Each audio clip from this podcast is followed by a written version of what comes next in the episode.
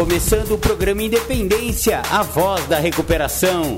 Aqui você encontra informações sobre alcoolismo, dependência química, codependência, dependências emocionais e outros assuntos correlatos.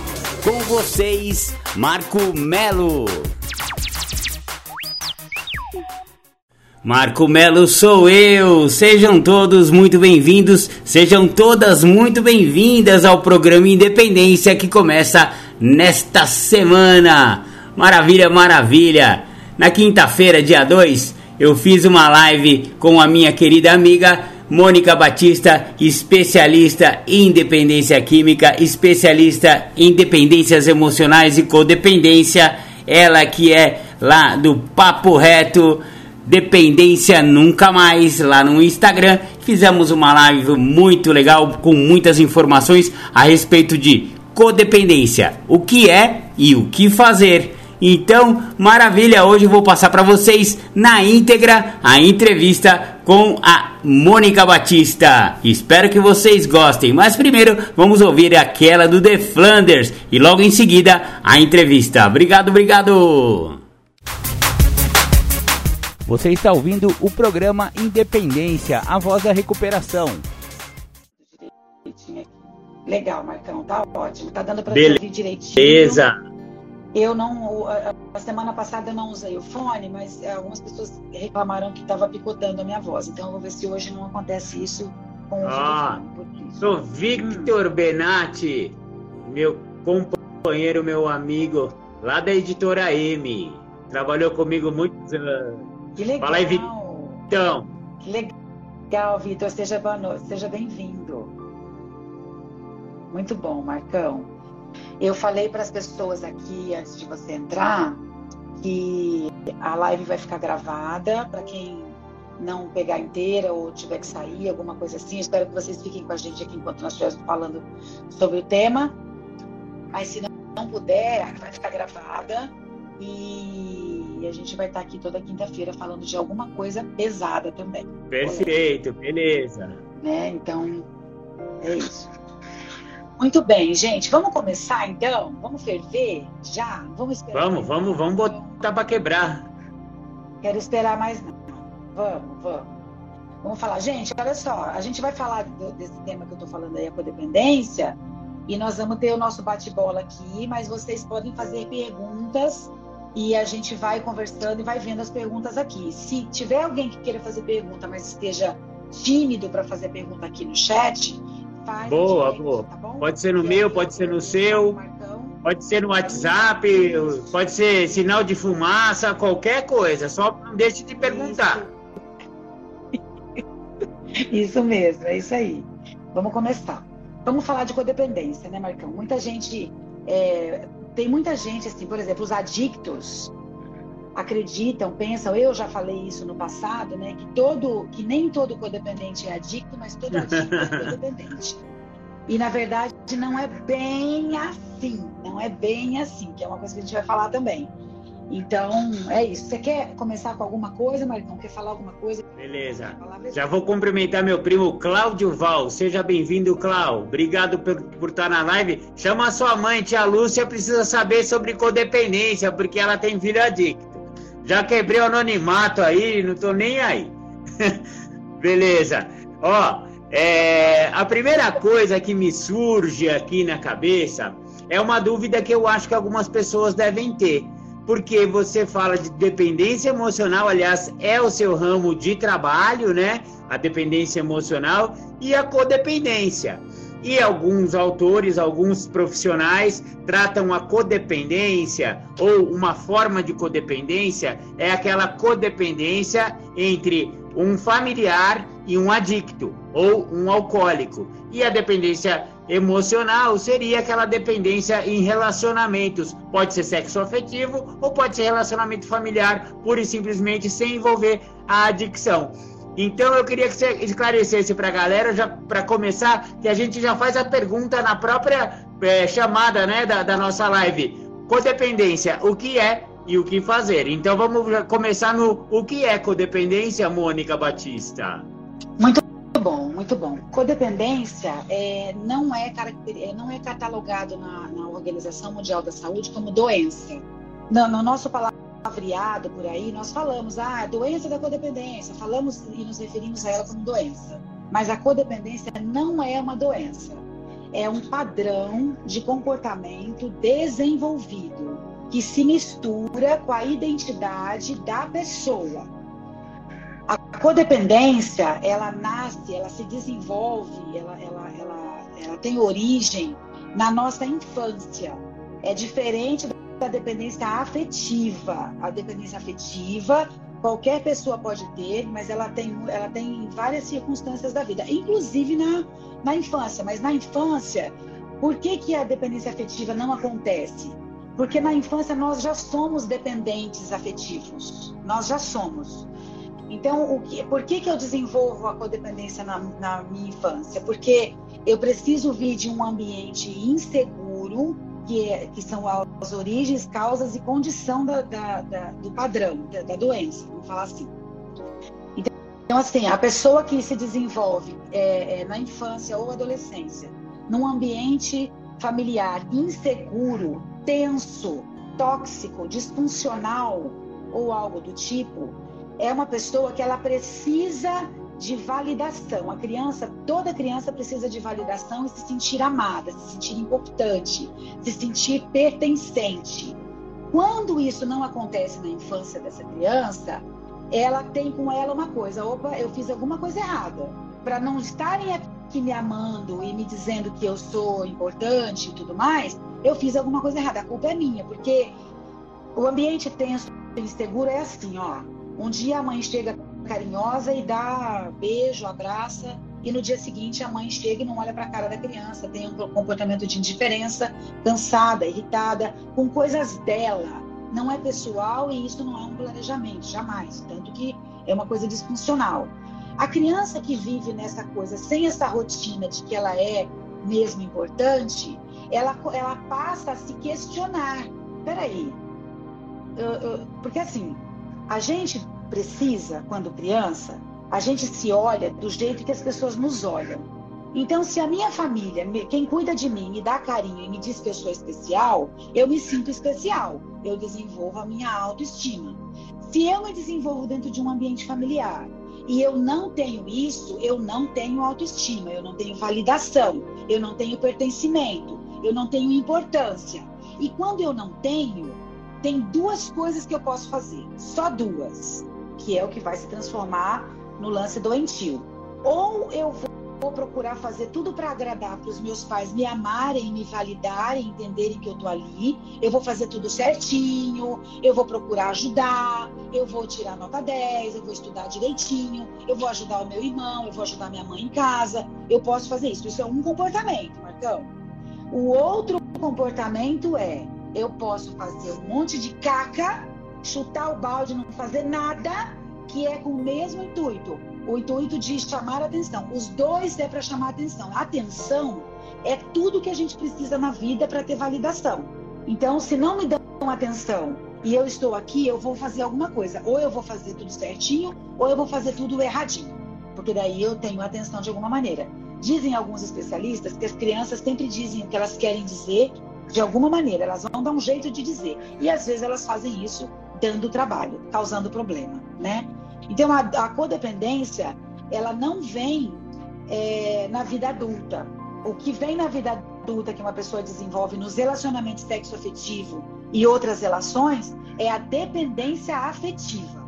A codependência ela é desenvolvida na pequena, na primeira infância. Na infância e na, e na adolescência na primeira infância e na adolescência, porque daí eu começo a entender, Marcão, que para eu receber elogio e ser válida e, e, e, ser validada entre os meus meios todos, eu preciso fazer coisas para as pessoas. Então eu faço tudo para todo mundo. Eu faço favores, eu sou boazinha, eu dou as minhas coisas, eu abdico do meu tempo das minhas energias, das minhas, das minhas energias e das minhas coisas. Eu estou me anulando, né, Mônica? Assim, Dessa forma eu estou me anulando.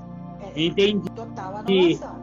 Engraçado que você falou do, é, é teve dois temas essa semana na sua na sua timeline lá que é o triângulo da autoobsessão. E aí, a hora que você fala que a, a criança precisa se validar, isso tem muito a ver com aquele IP da Irmandade Anônima que fala do triângulo da, obsessão, da autoobsessão. Exatamente. Porque é, na pequena infância, é, as pessoas que vão desenvolver uma doença emocional, elas, elas não têm o respaldo, ou seja, ela acaba egoficando, né, dentro de si, fica com essa auto-obsessão justamente porque ela percebe que pessoas, coisas e lugares não preenchem aquilo que ela, enfim, quer, né? Eu preciso, eu quero, eu quero agora. E eu preciso que essa coisa seja atendida. É e quando não acontece, aí é o que você falou. Exatamente. Ou se anula querendo atenção e querendo validação, ou se anula também indo usar droga, né? Como muitos, muitos fazem, né? É isso aí. É isso aí, é isso aí, porque as perguntas, os questionamentos que, o, que a codependente faz, eu falo a codependente porque a maioria são mulheres, Marcão, é assim, ela não se sentia validada por ser quem ela é. Eu preciso me sentir amada e aceita pelo que eu sou, não apesar do que eu uhum. faço. Entendeu? Então, é, é, é essa questão. Então, como ela não é aceita e validada, amada, pelo que ela é, ela vai buscar fazer coisas. E aí ela tem as migalhas de Migalhas, falou muito vida, bem. Né? Às vezes não tem nenhuma, né? Às vezes não tem nenhuma e tal. Então, e outro questionamento que ela faz é: o problema deve ser comigo eu devo ter feito alguma coisa que a coisa aqui não está rodando, não está é, rolando muito legal. Eu, eu, tenho que fazer alguma coisa. A culpa é minha. A, o caos está acontecendo nessa casa porque eu fiz alguma coisa. E é aí que ela começa a fazer, é, buscar situações para consertar o Olha... seu meio ambiente. Entendeu? E esse meio ambiente pode ser lá atrás. Mas que interessante que você tocou na culpa, que ia ser a minha próxima, que minha, minha próxima questão. Então tem tudo a ver com culpa, né? Tem tudo a ver com culpa e dívida. Apesar de não ter culpa nenhuma, porque estamos falando de responsabilidades emocionais, papéis familiares em algum momento, né? Então não cabe culpa. Aliás, a culpa é uma coisa tão inútil, né? Eu acho que a culpa, a única serventia da culpa é a gente aprender erros que a gente cometeu, aí a gente descarta a culpa, pelo amor de Deus, e aprende com com os é. erros, né? Mas a culpa é sempre um algoz é, é terrível, né? A culpa é doentia, né? E, e, a pessoa, qualquer pessoa que tem um problema da codependência, ela tem um comportamento de dívida para com as demais pessoas. Ela tem um comportamento de dívida com o filho. Então, assim, é... outra característica importante do, da codependente é assim: por trás de uma codependente tem um dependente. Tem que ter. As pessoas que, que estão codependentes, elas procuram relacionamentos, elas buscam, sem querer, relacionamentos com pessoas problemáticas. homens problemáticos, é verdade. É bem isso é, mesmo. É, homens problemáticos, homens com falta de dinheiro, homens com vícios, homens com, com, dificuldade de arrumar emprego, de se empregar, de se encontrar no mercado de trabalho. O codependente quer resolver a vida do outro, né? Quer salvar. O dependente emocional, o dependente afetivo, Marcão, ele quer ser salvo. Uhum. O codependente, ele quer salvar. Ambos têm a mesma dificuldade, querem ser amados e validados como pessoa. Mas o, o dependente afetivo, ele, ele ele, a dependência afetiva ela é a ausência de preenchimento de mim mesma. Eu não estou me preenchendo comigo mesma, então está me faltando autoestima.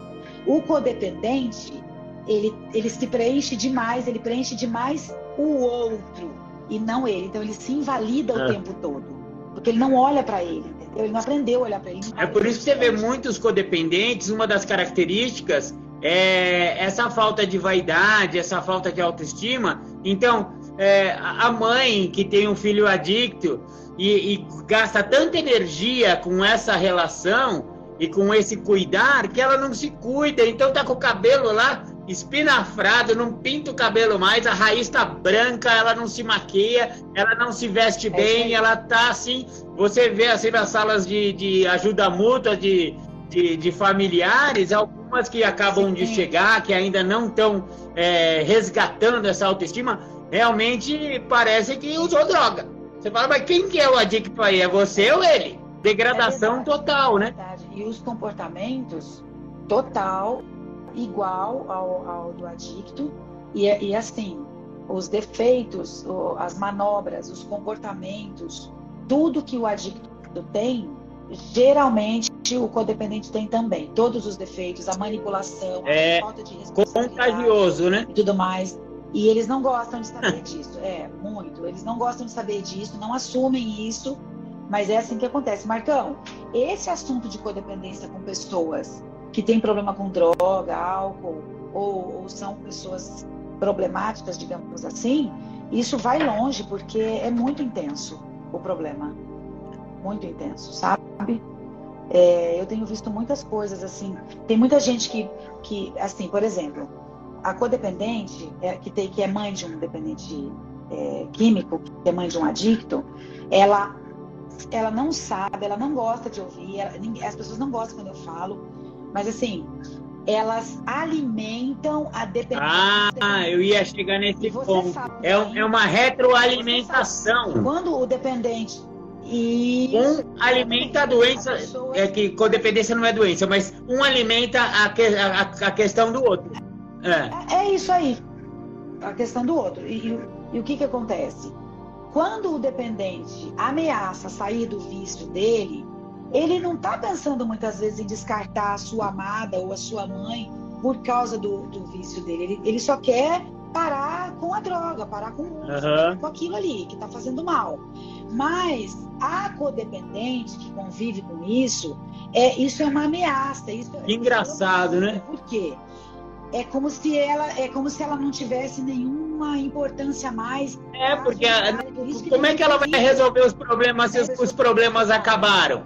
E aí o cara pega, começa a ir no grupo, fica limpo. E eu conheço um caso de uma mãe que ela pegou assim uma depressão e uma insônia terrível depois que o filho dela ficou limpo.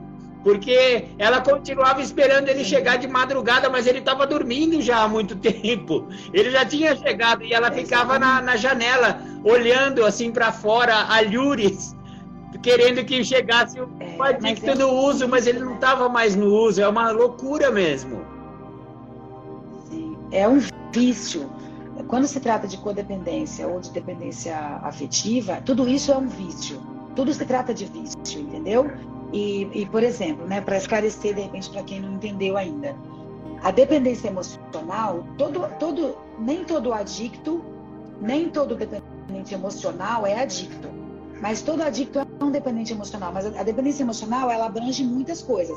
A dependência emocional é dependência afetiva, codependência e transtorno de personalidade dependente. Que aí é um transtorno, é a pessoa que, não, que acredita que ela não pode ficar sozinha e tal, que é um assunto para um outro momento.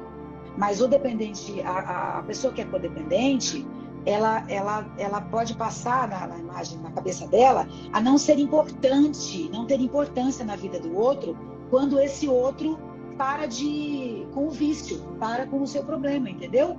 A- a- porque a codependente precisa dele disfuncional. Uma mãe que cuida de um filho, é uma mãe codependente geralmente trata do filho, cuida do filho, cria, educa, para que ele fique dependente, não para que ele fique autônomo, entendeu?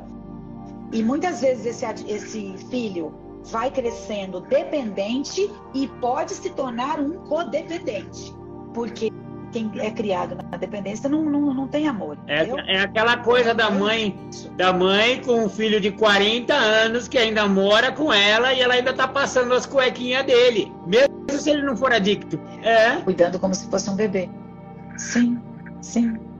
E aí essa pessoa tem dificuldade de funcionar com autonomia, tem dificuldade de resolver O problemas. filho, né, no de caso, fazer também mais. hiperdisfuncional. Ele acaba não, não crescendo, né? Ele continua sendo uma, uma criançona de 40 anos, né? É isso. Não desenvolve. Né? Ele não se desenvolve. Então, assim, a- as exigências do codependente é "Pô, o problema pode ser comigo, é, que mais? Deve ser responsabilidade minha o que está acontecendo aqui. O caos, o caos é responsabilidade minha. Eu preciso resolver. Eu preciso ser melhor para é, fazer, fazer mais para que eu possa ser amada e ter atenção. É a exigência. Por isso que tem codependente que está jantando e o vizinho chama para ir no supermercado, ela larga tudo e vai. Entendeu? E ela não cobra gasolina. O vizinho fala: ah, vou te pagar gasolina. Quantas vezes eu vi isso? Ah, não precisa não. Porque faz, faz muito para o outro, às vezes faz até com que o outro se sinta na dívida, mas quando não, é, não, não existe reconhecimento, a codependente fica muito mal, porque ela não está sendo amada. Existe um vazio ali que não é preenchido com essas coisas, com pessoas, lugares e coisas. Então a diferença é a substância química só, entendeu? A, a, a diferença entre um, ad, um adicto e um codependente, muitas vezes, é só a substância, porque a droga. Você está ouvindo o programa Independência, a voz da recuperação. E tudo isso que a gente está falando são sintomas que dão num, num, nível quase que inconsciente. A pessoa trabalha isso sem pensar, porque racionalmente jamais uma mãe vai querer que um filho seja um bebezão de 40 anos ou que seja um adicto que usa droga, né, meu? Exatamente. Isso aí não é no nível racional. Quando é, isso é trazido para a razão, então aí é que está, né? É a segunda pergunta que a gente fez na nossa chamada. O que fazer, né? Então a gente tem que trazer essas informações para o nível da razão, para a gente começar a tratar desses sintomas aí. E que, é, por exemplo, tem os mecanismos de defesa, os mecanismos de, de, de facilitação, por exemplo, no caso do codependente de adicto, né? Então, é, o menino tá usando droga, a, a mãe sabe que ele tá usando droga, e mas mesmo assim, continua emprestando o carro, continua lavando as roupinhas, a comidinha tá sempre quentinha em cima do fogão, independente daquele menino merecer, não sei se é merecimento, mas sabe, é, cara, é, na minha casa não pode entrar droga, por exemplo. É uma das coisas que um, um codependente de adicto precisa fazer. Botar limites bem racionais. Os, os programas de, de, de, de tratamento, né? Para codependência, é, os anônimos, ou então o, o, o, o, Naranon, o Alanon e esses programas, eles, eles batem bastante nessa tecla de trazer para a racionalidade e, e, romper com esses mecanismos de facilitação. Meu, não vai emprestar carro e dinheiro para adicto que está no uso, né, meu? Só que aí é que tá, isso que você está falando é ouro, porque assim, é, assim como existe para o adicto a negação, e é o primeiro sintoma para o adicto não pedir ajuda, existe a negação do codependente também. O codependente, se ele se alimenta, porque assim, ó, Marca, vou te falar, vou rasgar para você como que é e você sabe que é assim. Uma mãe que está acostumada a lidar com o filho que está usando drogas, vendendo as coisas em casa ou cuidando das próprias coisas de qualquer jeito, sem limite, sem disciplina, essa mãe, ela é salvadora, porque ela tem essa síndrome. Ela, ela tem a síndrome uhum. de salvadora. Ela tem a síndrome de resolver, de ser, de ser bombeira, né? Então o filho ele volta para casa culpado, ele volta para casa arrependido, ele volta para casa envergonhado, ele volta para casa bebezinho, né? Chorão e manipulador, porque a, a doença faz isso, né? Ele uhum. volta para casa. Esta mãe, Marcão, ela não sabe lidar com um cara de cabeça erguida, autônomo, que sabe cuidar dele mesmo. Então, quando ele volta a usar e ele volta de novo para casa cabisbaixo, envergonhado, arrependido, ferrado, é assim que ela cresce, é assim que a doença dela, a gente pode chamar de doença, ela não só não é catalogada, mas é assim que a doença dela vai ter respaldo, né? Potência, entendeu? Exatamente. A mãe, ela precisa do filho usando drogas para ela continuar potencializando a doença dela, a neurose dela. Se ele para, ela tem que buscar ajuda. E muitas falam assim: como assim eu tenho que buscar ajuda? Ele é a velha pergunta. Meu marido, meu filho e eu que tenho que buscar ajuda? E na verdade, é assim que funciona, tem que buscar ajuda, porque nós estamos, nós estamos falando de relacionamento que não está sendo desenvolvido. Porque se tem codependência, dependência emocional, falta de limite e, e falta de disciplina, nós não temos uma relação em desenvolvimento. E a codependência com o dependente não é para não é para ser uma simbiose. As pessoas precisam, nós somos seres individuais relacionais. Eu não sou uma simbiose do é. com o outro. Né? É essa simbiose que é tão prejudicial, que retroalimenta um a doença do outro.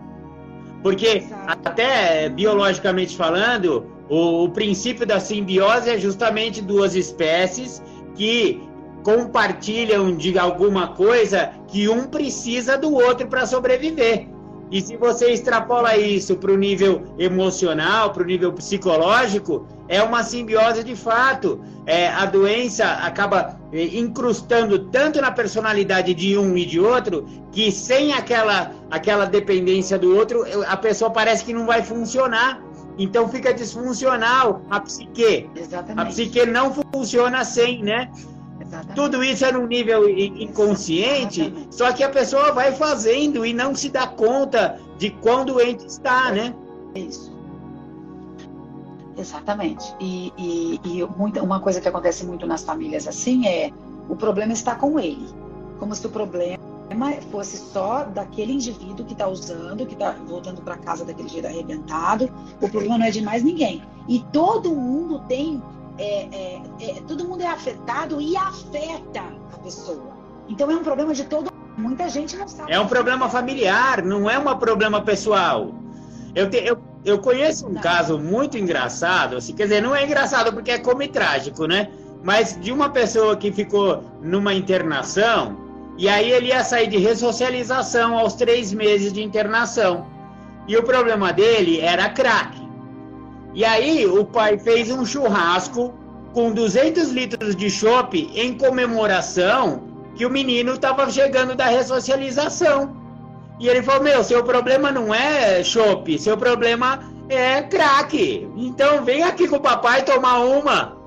Obviamente que esse menino em dois dias estava fumando crack e roubou o dinheiro do pai, o carro do pai, trocou na biqueira, etc e tal, né? Porque né, é uma falta de conhecimento da própria doença da adicção.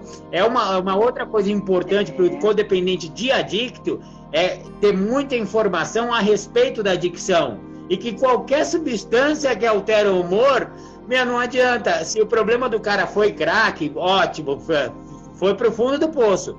Mas cerveja também não, sabe? Sim. Até energético é perigoso para quem teve problema com droga, sabe? Cervejinha sem álcool. Porque vai trazer coisas na, no- na, na- pessoa que, meu, vai, vai trazer vontades, né? Então, é muito importante o, o codependente, o pai, a mãe, o familiar, né, a esposa, saber de todos esses mecanismos, de todos esses gatilhos, né? Sim. E que substância que altera o humor é substância que altera o humor. Ponto. Acabou. Perdi É. Playboy. Isso aí. É verdade. É verdade. Mas ah, muita gente não sabe disso, muita gente não, não quer saber. Mas, Vem tomar uma. Vai, é, por isso que é um tema polêmico. Não, isso daí é, é, é, é totalmente insano. Né? Mas Mas aí também eu acho que as, as clínicas, os terapêuticos, os CTs, todos, eles precisam, como né, quando eu te conheci, que você tra- trabalhava né, em, em comunidades terapêuticas, e fazia justamente essa ponte que avisava o familiar, né? Eu lembro de um planejamento que se tinha lá, é, falando, meu, como vai ser a ressor? Que grupo que esse menino vai frequentar? A que distância ele está do grupo? Quem vai levar? Quem vai buscar? Planejamento de ressocialização, né? Avisar eles, olha, vamos tirar todas as bebidas de casa nesse começo aí. Depois, quando ele tiver fortalecido, quem sabe você pode voltar a ter o seu vinho na adega de casa. Pô, mas agora o menino vai voltar, eu vou ter que me livrar das minhas, dos meus vinhos. Não é se livrar, mas, meu, vamos dar uma ajuda, porque o menino tem problema, cara. Sim, mas, mas isso é uma, é uma falta de seriedade. É. Sim, sim. Mas você sabe que é, eu vivi muito isso, né, com famílias, assim, das pessoas falarem, é, por exemplo, por, por exemplo, eu, eu tive meu filho que usava drogas e eu precisei falar para o meu filho assim: você quer usar drogas? É isso que você quer? Aqui não, aqui não, não vai dar. Porque aqui tem uma família funcionando e se você usar droga aqui, você vai prejudicar outras pessoas que estão aqui. dentro Exatamente. entendeu? E eu não podia, eu precisava botar limite. Aí, botar limite significava correr riscos. Então, eu preciso que você, você saia. Você, é, é usar que você quer? É, é usar que eu quero. Então, você vai usar lá na rua. Aqui não. E isso, para é. alguns pais, é. é a morte. Porque e se acontece alguma coisa com ele? A culpa vai ser ai, ai, claro ai. que é minha culpa, entendeu? E aí, Marcão, eu dei a cara para bater, né? E isso aconteceu comigo. E ele foi e ele não voltou. Isso aconteceu com ele na rua. Ele realmente foi e não voltou. Ele morreu é. do uso por conta disso tudo. A culpa é de quem? É minha culpa? A culpa é não. é minha que colocou Você... limite? Então, muitas vezes, os pais. Quantas vezes, Marcão, em reunião de família, os pais falavam assim. Mas eu não, eu não tô falando aqui, Marcão, que as pessoas têm que colocar para fora. Não é nada disso. Estou falando de limite e disciplina. Aí, Mônica, mas eu não posso é, colocar ele para fora eu, eu, porque tinha pais que ia buscar na biqueira a droga para o filho, para o filho usar dentro de casa, porque o filho fica protegido. E esse absurdo acontece muito ainda, mas muito. E aí o que, que acontecia? Eu, eu orientava, né, como que era, falava da doença, falava da postura, que muito, muitas vezes para o dependente químico parar, a postura da família conta muito com isso, porque dependendo da postura, tudo pode mudar. E aí eles falavam assim, Mônica, eu não posso colocar para fora o meu filho, eu não posso dizer para ele usar droga lá fora. Porque e se acontece alguma coisa? E eu falava, a culpa vai ser sua? É isso? Então ficava empacado no mesmo lugar e não existia disciplina, não existia limite e nada acontecia, nada mudava, entendeu? Então, quando você coloca limite para alguém assim, você está sendo mal, você está sendo ruim, você não está sendo uma pessoa muito legal. Porque olha só o que você está fazendo, você está dizendo para ele sair, para ele usar droga fora. E qual, o que, que, é o contrário? O contrário é assim, não fica aqui, tá tudo É, pode usar aqui em casa que aqui você tá seguro. Problema, né? É. E aí, Marcão, se esse cara morre do lado da mãe, é. de dentro de casa, dentro de é. a culpa é de quem? Mesma coisa. Ela vai se culpar depois e vai falar assim, se eu tivesse feito alguma coisa, se eu tivesse colocado e muitas mães não colocam. A semana passada uma pessoa me ligou pedindo ajuda para uma pessoa e eu falei, olha, eu sinto muito, eu não, nem, nem sei o que falar. Esses pais precisam adotar uma postura firme diante desse cara. Na semana seguinte, na, na, no, no, no, final de semana mesmo, na mesma semana, a menina falou, Mônica, ele faleceu. Não deu tempo de fazer nada. Entendeu? E isso acontece o tempo todo. Parece uma bobagem, mas a codependência é, uma, é um comportamento, um padrão que mata e tem matado muitas pessoas. Você está ouvindo o programa Independência, a voz da recuperação.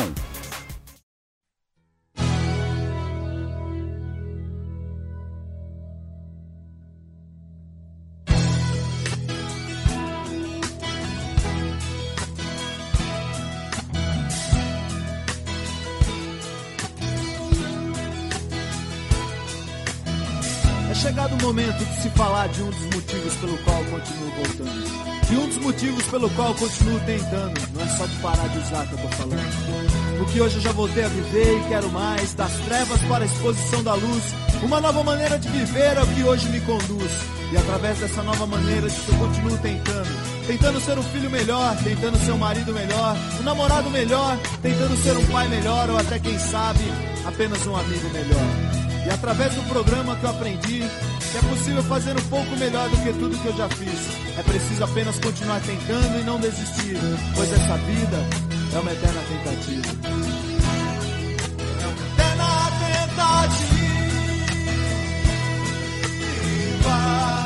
É uma eterna tentativa. É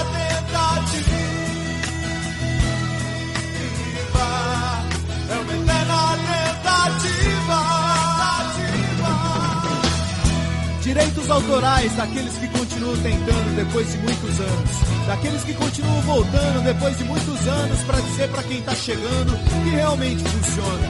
Dentro dos que continuam voltando, incluo o padrinho com muito amor e um grande abraço. Pessoas que vêm me ajudando a viver um dia de cada vez. Só por hoje eu não tô mais sozinho, só por hoje eu tô com vocês. Só por hoje o caminho que eu sigo tem mais passos além dos meus. Pessoas que continuam tentando e multiplicando a mensagem que diz que é possível parar de usar, perder o desejo de usar e encontrar uma nova maneira de viver. Só por hoje eu não preciso ser mais controlado pelo meu passado. É só continuar voltando, é só continuar tentando. Pela tentativa.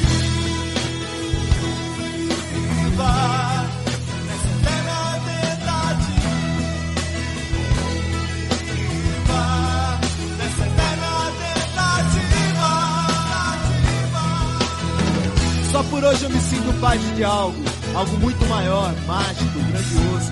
Uma força que uniu homens e mulheres com passados destruídos para uma virada milagrosa e um presente glorioso.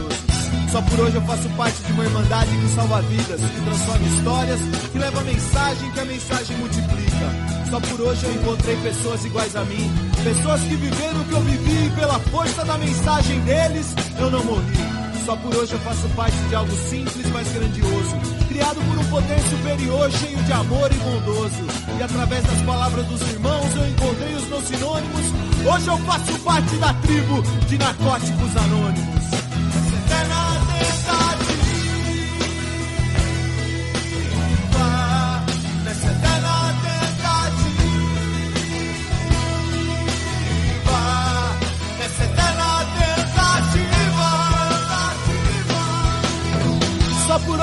Encontrei as pessoas que faltavam em minha vida. Só por hoje eu encontrei a minha tribo. O meu povo, como diria o velhinho. A tribo dos tatuados, a tribo dos mal compreendidos, a tribo dos discriminados. Mas eu prefiro lembrar da tribo do abraço, do momento mais próximo de dois corações. A tribo do só por hoje, a tribo da eterna tentativa, a tribo que faz um instante de silêncio para aquele que vai chegar, a tribo que faz um instante de silêncio pensando no adicto que está sofrendo. A tribo que faz um instante de silêncio pensando nos pais, nas mães, namorados, namoradas, irmãos e irmãs desesperados a procurar onde aquela pessoa tão amada está. A tribo que faz um instante de silêncio pensando nas pessoas que estão desesperadas agora por mais uma dose. A tribo que faz um instante de silêncio que chega onde ninguém consegue chegar. O instante de silêncio que chega embaixo das pontes, no meio do mato, nas mansões, nas casas ou no bar. O instante de silêncio que chega onde ninguém pode chegar. Que chega no coração do adicto em qualquer lugar. O instante de silêncio para que eles não morram sem tentar. O instante de silêncio para que eles não morram sem conhecer os caminhos. DNA.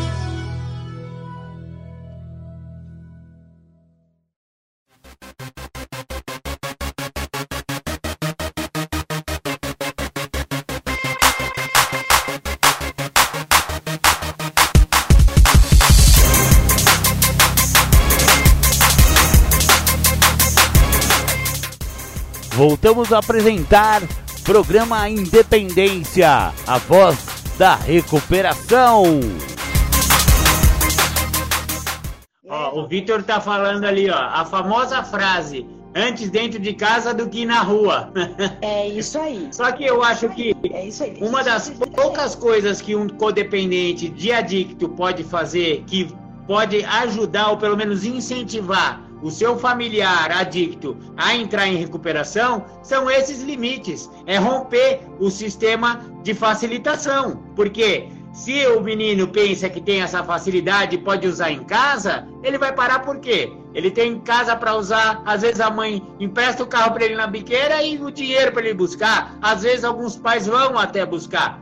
Então, é, se ele, ele vê que ele só pode ficar na rua para usar, e aí ele corre os riscos de uso de rua, polícia, traficante, não sei o quê. Isso é um incentivo para o cara falar: não, eu acho que eu, eu já cheguei num certo fundo de poço aqui, né? É melhor eu ver esse, esse papo aí desses anônimos. Não é possível, né? Tá muito ruim. Mas a, então, a postura dos pais, a postura da família, de quem está convivendo, ela pode ajudar demais e potencializar a pessoa a buscar ajuda, como ela pode potencializar a pessoa a não buscar ajuda.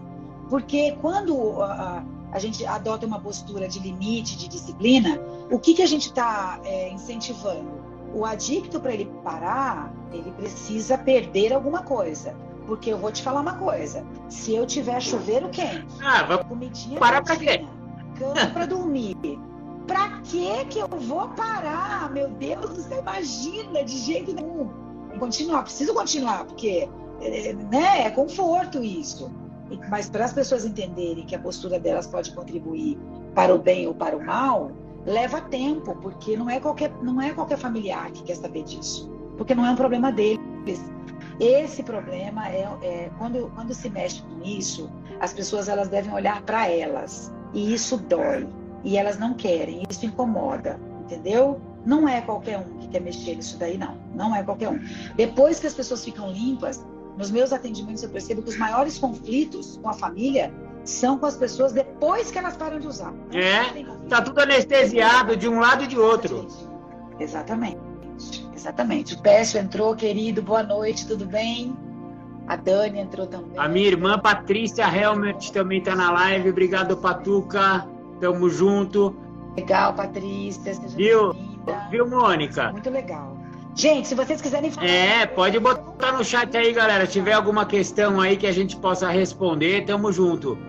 Mônica, eu conheço um codependente que o fundo de poço dele, como familiar, foi quando ele encontrou às 7 horas da manhã o, a maconha do filho. Era um quilo de maconha.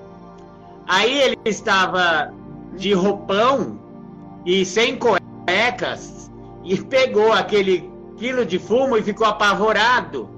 E pegou aquele caroção, assim, botou debaixo do braço e falou: Meu, isso aqui dentro de casa é um perigo. E saiu pra rua, pegou o carro e foi andando pela marginal. Quando ele percebeu que ele estava nu, só com um roupão e um quilo de fumo no, no, no banco do passageiro, e aí passou uma viatura da rota do lado dele, caiu a ficha, ele falou: Meu, se essa viatura agora me vê de roupão, acha estranho, me para e pega e me acha com essa droga toda aqui, e eu sem documento do carro, sem carteira, sem identidade. Olha onde pode chegar um codependente. Que Aí ele voltou para casa, jogou fora o fumo e tal, mas olha só onde pode chegar a codependência. É, tem casos de, de até de morte, de suicídio, porque a codependência parece que não é uma doença fatal, que nem a adicção é, mas é sim, viu? Porque a depressão profunda pode levar. E muitos codependentes acabam apelando, como é, a droga ilícita para um senhor ou para uma senhora com mais de 40, 50 anos pega mal, mas eles começam a tomar ou remédios é, controlados, né, tarjinhas pretas da vida, ou então vão pro, vão pro álcool, né? E muitos acabam desenvolvendo o alcoolismo ou a dependência química por remédio, né, Mônica?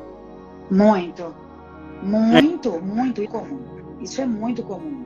A gente fala de codependência, às vezes os adictos eles levam tudo para esse rumo aí, só da, da, da mãe ou da esposa, com uma adicção mesmo. E não é, o negócio é muito mais amplo.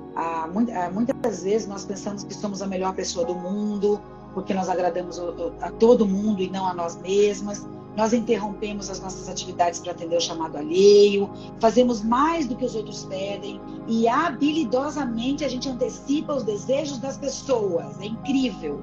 A gente abre mão do nosso próprio, do nosso próprio bem-estar com extrema facilidade. Isso é uma coisa que acontece com, com o vizinho, com meu filho, com todo mundo, né? Porque é. eu preciso ser importante. E depois a gente ainda fica chateado, como eu falei, Marcão, quando as outras pessoas não fazem o mesmo por nós. Entendeu? Há uma chateação sim nisso. Então isso é muito sério. Porque autoanular tá. não é altruísmo, viu? A galera confunde muito isso. Eu estou me doando totalmente. Ai, como eu sou altruísta, como eu sou boa, né? Eu faço tudo por aquela pessoa. Mas isso não é o ser altruísta. Altruísta é um outro nível de coisa. Isso aí é anulação. É um outro nível, sim. E, você sabe uma coisa? Tem muita avó que é codependente por causa da história que o filho, que o neto tem com a mãe ou com o filho, sabe? Ou com o pai. Tipo assim, a, eu sou avó, então eu cuido do meu neto e facilito todas as coisas para ele, porque coitadinho, né? O pai tá preso, o pai tá usando droga, paga pensão, o pai tá na rua, a mãe foi embora, os pais se separam, faz tudo, faz tudo. E isso é outra forma. Não é só mãe diretamente, não. Tem mãe que não é nem um pouco codependente, mas que a mãe da mãe é. É, isso é muito complicado. Conheço alguns casos também. A Dani tá falando aqui, Marcão, a minha mãe preferiu dar a chave do quarto para o meu filho usuário. Assim, ele se trancava lá e ela justificava não poder falar que, que viu. E ela não falar que não que viu. É, é Dani, o negócio é feio mesmo, a coisa é muito séria, muito grave, sabe? Eu passei muito por situações assim com pessoas, conheço vários tipos de desfecho de histórias sobre isso. O, a, a, a pessoa que é codependente, Marcão, ela tem uma. Ela vive na ditadura dos deveria, das coisas que eu deveria fazer, sabe?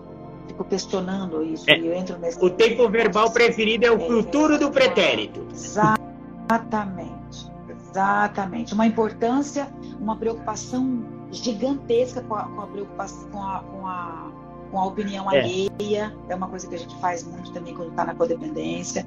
A felicidade que vem, vem do outro sempre é condicionada a fatores externos. Não tá, eu não tenho felicidade interna, bem-estar interno. Todas as minhas dependências É pra traz fora. está em pessoas, lugares e coisas. Só para fora. É da pele para fora.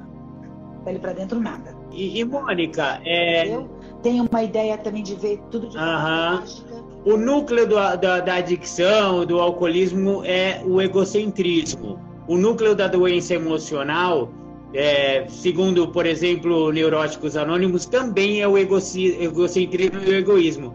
O núcleo da codependência também é o egocentrismo?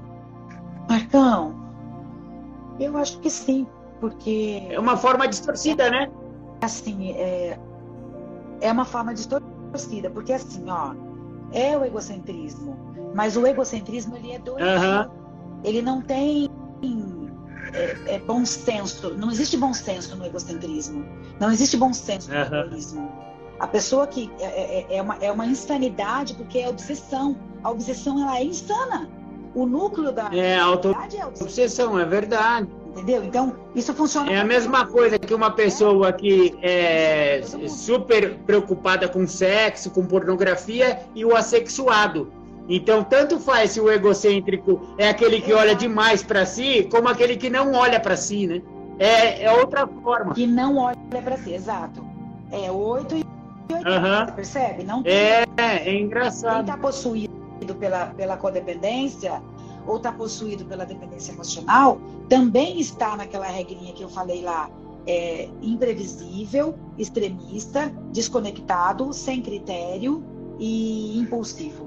Isso não serve só para a pessoa que está que é só para o adicto, serve para quem está na codependência ou dependência emocional, a dependência afetiva, entendeu? O dependente emocional, o dependente, o codependente, ele a mãe que está com um filho recém saído de uma clínica, por exemplo, ela vai ter comportamentos a provocar que ele volte a usar drogas. Quando ele volta a usar droga, quando ele volta, a mãe fala assim: falei que não ia demorar tanto tempo, sabia que não, que não ia ser tanto tempo assim, que ia ficar limpo. Ah, vem cá que eu vou cuidar de você. É tudo como a Mariana acabou de dizer. É tudo É, ela, ela deu boa noite aí pra galera. E o, a Rose Lassarre. Conheço uma codependente que ia visitar o namorado na cadeia toda semana e passava por toda aquela humilhação. Essa pessoa fez isso por dois anos. Eu conheço também uma dessas. É, Conheço algumas. nossa, é jumbo e a pessoa desempregada e tendo que arrumar uma puta de uma grana para fazer o jumbo lá toda semana, mandar biscoitinho recheado pro bonito lá. Pois é, pois é, isso é real. Oi, Vi, querida, boa noite, maravilhosa. Que bom que você tá aí. Mari, um beijo para você, viu, amor? Muito legal, muito legal. É, galera que entrou agora, estamos falando sobre dependência emocional, dependência afetiva, codependência e isso também às vezes ligado à adicção.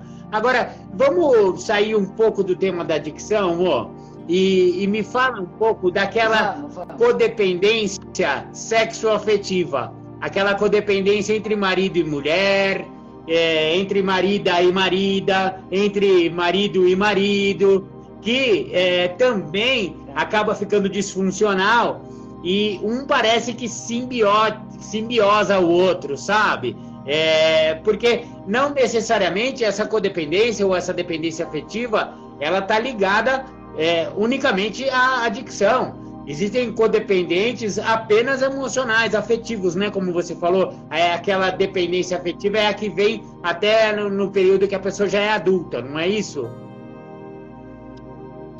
É, quando a gente fala de casais, né, dos casais convencionais, é, pode, pode acontecer a codependência, mas a codependência é assim. A codependência tem que ser assim, é uma regra.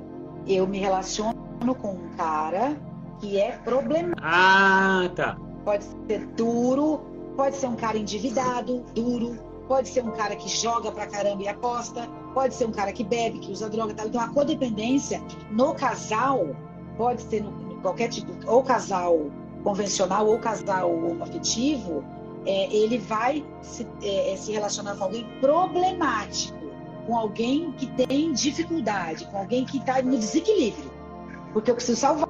E isso é codependência. Quando a gente tem nos casais a dependência é, de um ser mais dependente do que o outro, um rastejar mais para o outro, aí nós estamos falando de dependência afetiva ou do transtorno de personalidade. A diferença do transtorno, do transtorno para a dependência afetiva é que o transtorno é assim, ele não pode viver sem aquela pessoa. Então ele se corta, ele se mutila, ele diz que ele não pode viver sem aquilo, ele não pode ficar sozinho de jeito nenhum. Esse caso não é um caso tratado só por terapeuta, é um caso que precisa de medicação, que precisa de psiquiatra e que precisa dessa ajuda. Mas os casais, por exemplo, vamos falar de um casal homoafetivo. É muito comum nos casais homoafetivos, um tem a energia é, mais feminina ou mais masculina? de marido e marido. É, é quando é um casal é, feminino, uma tem uma energia mais masculina do que a outra. Isso é muito natural. É, isso não significa que. É, não, não tem nada a ver com quem é o homem. É só. Não, é. não é isso. Não é isso. É, é, é, é que uma tem uma energia mais é, masculina e a outra mais feminina. E com os casais é, homoafetivos masculinos também. Um tem uma energia mais feminina e mais, mais voltada para o feminino e o outro mais masculino. Então, assim, cada um deles, os casais homoafetivos é mais problemático, Marcão. Por quê? Porque eles já têm as, as demandas e, a, e os dilemas deles, pessoais. Quando eles se juntam, eles precisam de ajuda para fazer os seus acordos relacionais, Entendi. que é uma outra coisa que quando a gente fala de relacionamento, de relacionamento sexo afetivo, é, é outra coisa que a gente faz. É porque o terapeuta ajuda o casal homoafetivo nos acordos relacionais. Por exemplo, Marcão, já que você está falando da gente falar disso, por exemplo, um cara fala assim: eu gosto de andar de mão dada e eu quero que o mundo saiba que eu sou gay. E o outro fala: de jeito nenhum. Minha família não pode sonhar que eu sou gay e eu não tô afim de. de é, não quer sair do armário ainda. Se você quiser, aqui entre nós, mas. É, não está preparado. Isso é um dilema que por causa do, de não ter tido acordo relacional, eles estão em conflito. Eles precisam de ajuda, porque eles não vão resolver esse conflito sozinhos. Porque pode ser que se separe, pode ser, pode ser que aconteça um monte de coisa. Pode ser que eles queiram abrir o relacionamento e não saibam como, porque não tem acordo relacional. Então precisa ter. Numa dessa, por causa dos dilemas é, individuais e da demanda de dilemas é, relaciona do relacionamento, eles precisam de ajuda e vai ter conflito, vai ter problema. E aí pode rolar a dependência afetiva. Entendeu? Oi, Ângela maravilhosa. Boa noite, querida. Que bom que você está aqui, linda. Seja bem-vinda. Fala com a gente aí, Ângela. Porque eu, é, eu conheço casais é, heterossexuais que o, o homem dessa relação ele é super dependente da sexualidade ele, ele, ele precisa, ele tem uma. Ah, é, é quase que uma obsessão pela sexualidade da parceira. E ele não consegue ficar sem ela no sentido sexual da coisa. E acaba gerando uma super codependência. E porque também as mulheres ela tem uma, um outro ritmo de parceria sexual. É, o homem, é, em geral, né? Não gosto de generalizar, mas na maioria das vezes, o homem tem assim aquela necessidade de, por exemplo, sexo todo dia. E a mulher, ela precisa que, que fazer amor é um, é um ato que começa no acordar do casal, sabe?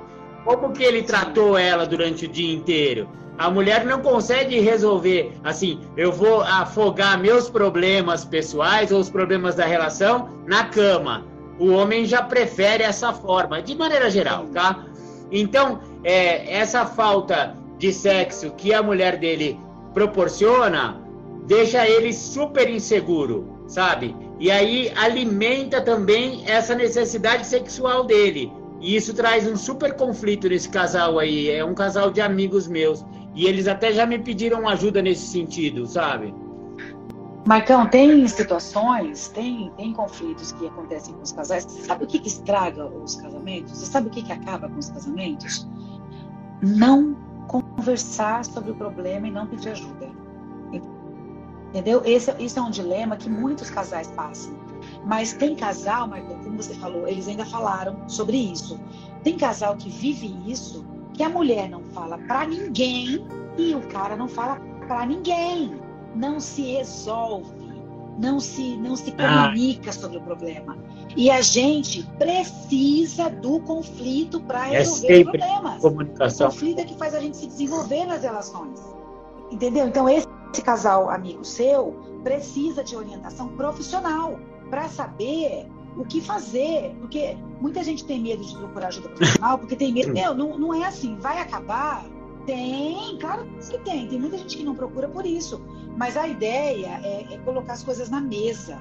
É Mas sabe por que é, terapia de casal às vezes tem essa, essa fama de que vai terminar? Porque a pessoa não fala, a pessoa, a pessoa não, o, o casal não conversa. A hora que você é submetido Exato. a uma terapia, vai vir coisas à tona. E essas coisas que vai vir, de repente, sabe o que, que é? Já acabou esse casamento há 10 anos, e a hora que isso vem à tona numa terapia, finalmente os dois percebem, meu, ou os dois ou um deles vai perceber, meu, acabou essa porra, não tem mais o que fazer aqui. E não é a terapia não é, a culpada. Não é a terapia a culpada foi o mutismo. Foi ficar quieto durante 10 anos, aceitando. Ele estava num relacionamento, ou ela estava num relacionamento tóxico, e, é, e, e, o relacionamento tóxico geralmente é, é, é de, de, mão dupla, não é só uma pessoa que é tóxica, não, viu? Porque é muito legal a gente pegar e falar, ah, eu estou num relacionamento tóxico, tipo, eu sou o belezinha e o tóxico é o outro, né? Mas é difícil ter um relacionamento tóxico que seja só de um dos lados, sabe? E aí, quando vem à tona isso na terapia, Mas, lascou, né? Ó, o que que acontece? Quanto mais nós somos independentes, mais nós corremos risco de sermos dependentes emocionais de outras pessoas. Quanto mais no mundo aumenta a, o meio de comunicação, mais nós ficamos solitários com comunicação rasa. Por causa da comunicação hoje, as pessoas estão carentes, sabe do quê? De uma é. boa conversa. De uma boa conversa. As pessoas não conversam. E olha o meio de comunicação que existe por aí. Então, quanto mais aumenta isso, mais as pessoas estão carentes e se comunicam mal. Então, é, hoje a gente está falando de uma coisa que é velha, que é antiga, que a gente precisava olhar com carinho o, a maneira como a, a qualidade da nossa comunicação em casa, com a gente, com o outro. Como é que eu me comunico? Como é que eu faço para que o outro saiba o que eu quero? Eu dou né? É, parece que a pessoa tem que saber por osmose, né? O jeito que você gosta. Exatamente. Sexo, sabe? É Estamos falando bastante de sexo aqui, galera. É, a gente tem que falar, porra, eu conheço uma, uma, uma, mulher que ficou 20 anos com o cara, mas ela não gostava de uma determinada posição e ele gostava. E machucava ela aquele, aquela posição. E ela segurou aquilo durante 20 tá. anos, não gostando, não gozando, meu. E como o Reich falava, a pessoa que não tem orgasmo, ela adoece, meu. Adoece, com certeza. Isso para as pessoas que, que, que, que, não sabem, isso é, é uma verdade, é uma verdade. Então, assim, a Ângela está falando aqui, ó, 50% de cada, é isso. Cada um, em qualquer relacionamento, eu com o porteiro, eu com meu marido, eu com os meus filhos, eu com meu amigo, eu com todo, qualquer um, é 50% de cada. Muito, muito verdadeiro isso. Cada um assume os seus 50%. Muito bom, Marcão. Muito bom. Já são nove Não acredito que passou uma hora, meu. É que falar de sexo deixa a gente avoado. Falar de muito. Passou, passou. Eu não sei ainda qual vai ser o tema da live da semana que vem, mas nós vamos estar aqui de novo. É, galera, quinta-feira que vem, todos engajados aqui, com certeza vai ser um, um é. tema legal. Ó, a Evan, eu, Angela Coelho. Manda pelo WhatsApp, mas tem que falar, é isso mesmo. É? é isso mesmo. A esposa manda um zap pro cara, mano, vamos, vamos parar de fazer daquele jeito lá que tá me incomodando. É isso, muito, muito bom. Muito legal, legal, Mônica. Queria agradecer, viu? todo mundo que entrou. Muito legal. Agradecer a todo mundo, Marcão. Agradecer você por estar tá aí. Adorei, adorei, adorei tenho muito o que falar, só que eu adorei e que a gente vai fazer isso mais vezes, então eu estou feliz por isso. Né? Vamos, vamos criar temas aí, a galera que tiver aí que quiser sugerir algum tema para nós, pode sugerir. É isso mesmo. Né, Marcão? Estamos combinando aí de toda quinta-feira a gente está aqui no mesmo bate-hora, no mesmo bate-canal, que aí todo mundo começa a ficar sabendo que tem live da Mônica Papo Reto, Mônica Batista e Marcão do programa Independência a voz da recuperação. Legal. Isso então vamos, isso mesmo. vamos despedindo, Mo, é isso, né? Tá bom, pessoal. A, a live é de uma hora, tá, galera? Para também não ficar cansativo, gente. É, né? À medida que for ficando legal, a gente vai aumentando depois. Um beijo. Beijo para todo mundo. Beijo para Tucá. Beijo, Mônica. Obrigado por tudo, viu, querido? Tchau. Beijo, beijo. Tchau, tchau.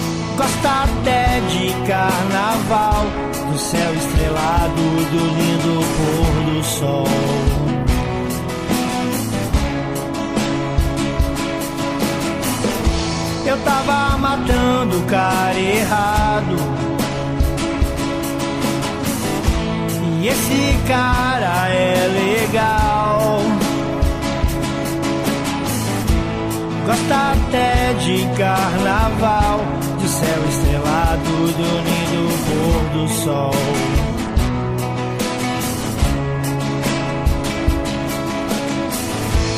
Hoje aprendi a viver. Um dia só de cada vez. just é for today.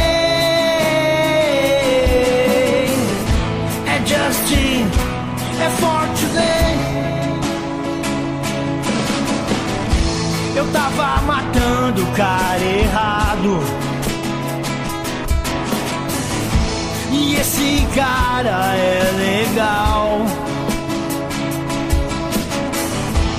Gosta até de carnaval céu estrelado do lindo pôr do sol.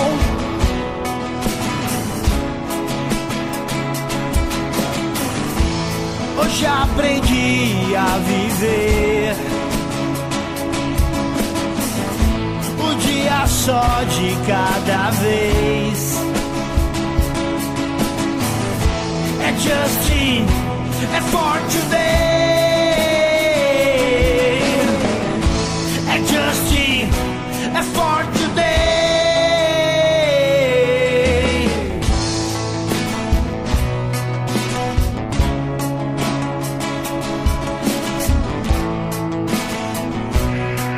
E aí?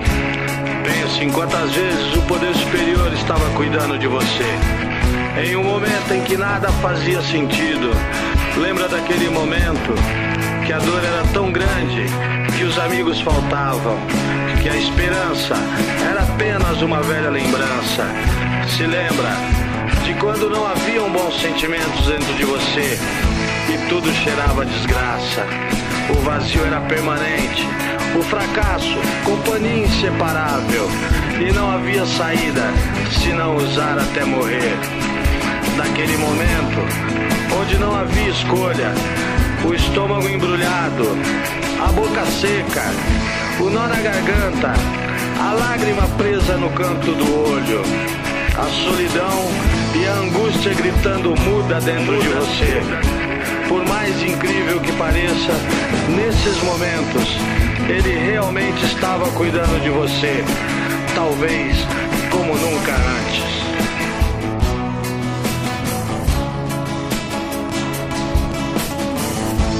Tava matando o cara errado. E esse cara é legal. Gosta até de carnaval, de céu estrelado, do lindo pôr do sol,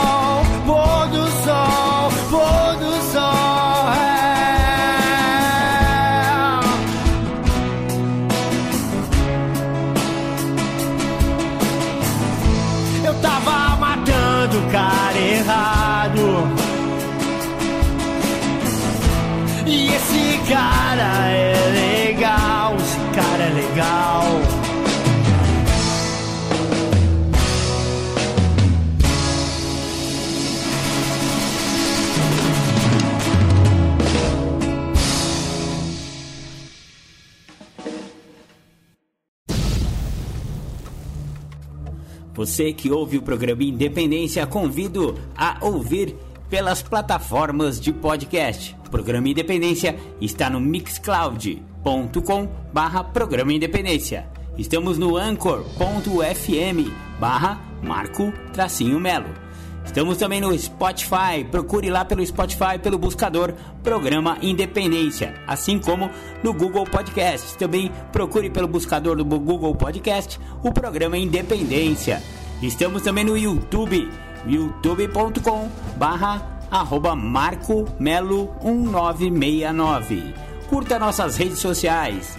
O programa Independência está no facebook.com barra programa.independência e no instagram.com barra programa.independência.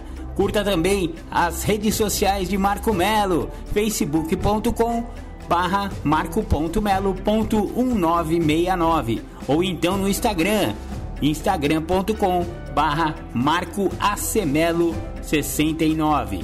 Entre em contato com a gente, programa.independência.gmail.com ou então pelo WhatsApp 11 99675 2115.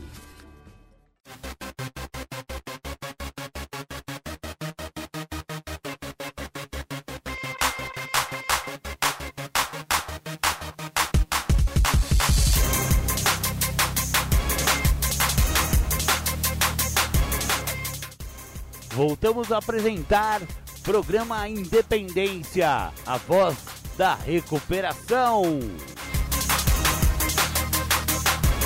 Legal, essa foi então a live que a gente fez lá no Dependência Nunca Mais, papo reto com Mônica Batista. Queria agradecer muito a Mônica por essa oportunidade. Agora estaremos todas as quintas-feiras às 20 horas lá no Papo Reto com a Mônica Batista, Dependência Nunca Mais, ou então lá no programa Ponto Independência no Instagram. Hora a gente vai fazer no, na, no perfil dela, hora no nosso, enfim, né? A gente vai avisando para vocês aí. Eu queria mandar um beijão pra minha amiga, minha companheira Andréia Frazão. Ô Andréia, falei que eu ia dar um salve aí pra você. A Andréia acompanha aí o programa Independência há muito tempo já tá, tá, tá sempre com a gente lá. Então, um beijo no coração aí, Andréia. Fica com Deus. E agora, no segundo bloco do programa Independência, você vai ouvir a partilha sobre o segundo passo da companheira Dani, que aconteceu lá no Dia de Passos do Grupo Atibaia, evento aberto de NA. Então, sejam bem-vindos ao segundo bloco do programa Independência de hoje. Eu me encontro limpa só por hoje, 27 anos, 7 meses e algumas 24 horas, tá? eu só tenho que agradecer e dizer que assim, ó, é, apesar do tempo né, parecer extenso, eu ainda fico nervosa cada vez que eu venho aqui na frente. Né, porque eu vejo como uma responsabilidade e um compromisso muito grande, sabe? Tanto com o meu processo de recuperação, quanto daqueles que estão, sabe, nesse, nesse início né, de caminhada. Então, assim, eu fui convidada para falar a respeito do segundo passo e, e sempre é bom né, rever né, toda essa literatura. Eu queria agradecer ao Ricardo, né, meu puta show, entendeu? A primeira, né, sabe, a explicação, assim, né, o, o... Gente, eu não sou carioca, sou manezinha, sou lá de Florianópolis, tá? o meu arrastar de voz assim já para explicar, né? Todo mundo me confunde. E eu também gosto muito da literatura de narcóticos anônimos. Eu acho que a melhor explicação está dentro dela. E cada vez que eu leio, eu tenho um despertar, uma releitura diferente daquilo que está escrito. Né? Às vezes eu vejo o, alguns assim falando, ah, mas eu já li, ah, mas eu já vi, ah, mas eu já sei. Eu falei, caramba, meu, eu leio para mim sempre é uma coisa nova. É, é sempre um negócio que está escrito que é diferente, que cai diferente. Né? É porque é o momento em que eu estou vivendo. Né? É o momento de aprendizagem, sabe? De eu vou dizer até que de curticeira, tá? Né? Porque para mim hoje, né, estar em recuperação é, é, uma, é um privilégio, tá? E é. Cara, é show. É show. Né? É muito bom. E aí eu fui, que eu adoro guia de passos. Adoro né? E ele fala assim, ó, o primeiro passo nos despe das ilusões sobre a adicção. O segundo passo nos dá esperança de recuperação.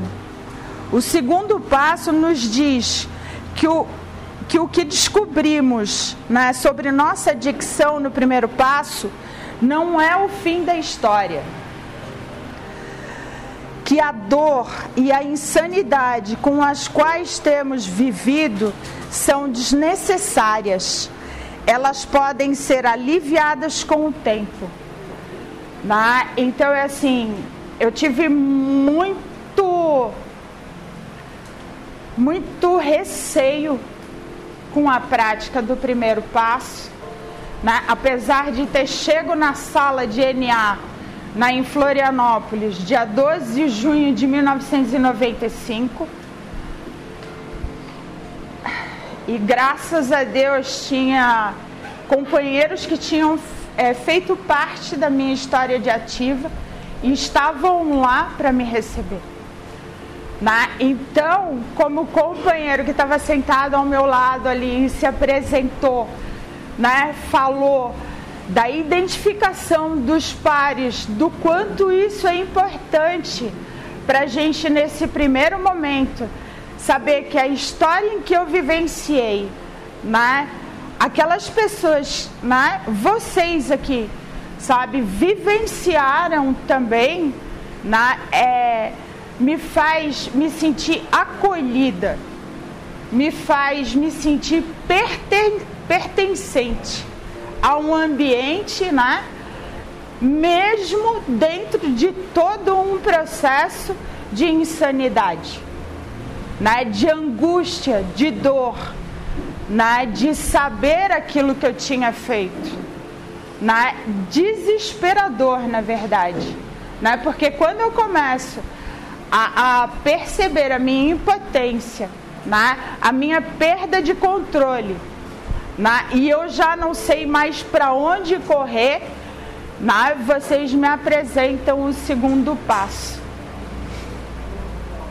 E o segundo passo vem para preencher todo aquele vazio, toda aquela dor, todo aquele desamparo, e faz com que eu amadureça?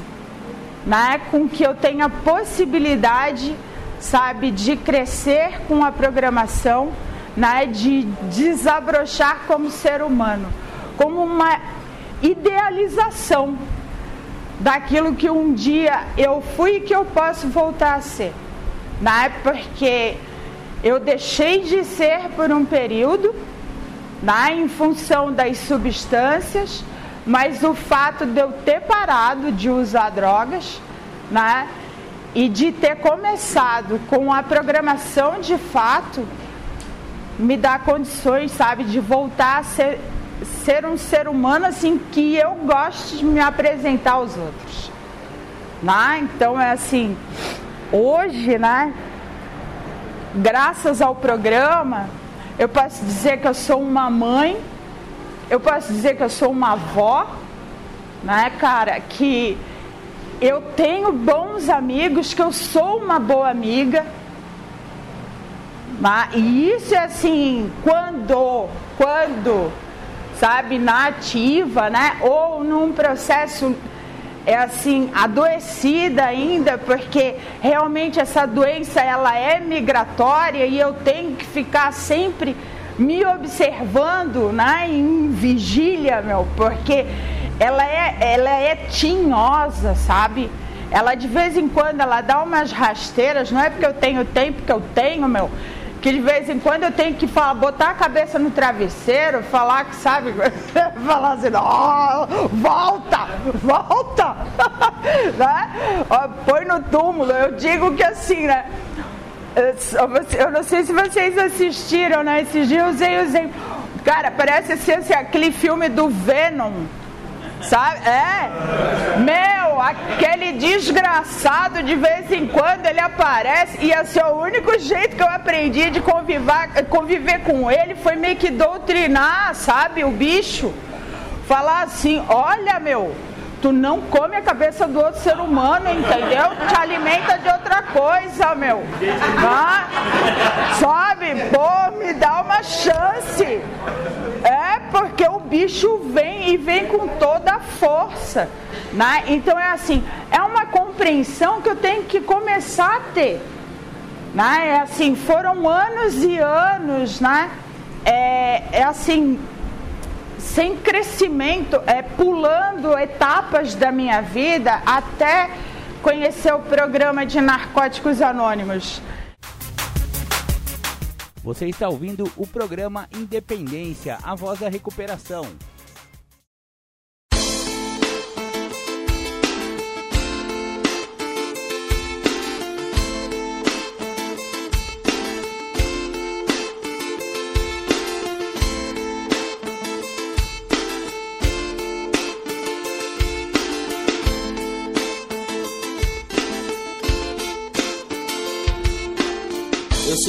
Luz que brilha na escuridão. Não quero ser mais um no meio da multidão.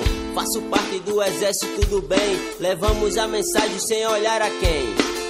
Não tenho dúvida que sou um escolhido. Tantas insanidades já era pra eu ter morrido. Me arrependo dos meus erros e peço perdão. Confiando sempre em Deus, pois é de coração. Vou na humilde sem querer ser mais do que ninguém. Não carrego maldade pros meus irmãos, só quero o bem, vou caminhando na fé, estou iluminado. Hoje eu posso dizer que eu sou um ser abençoado.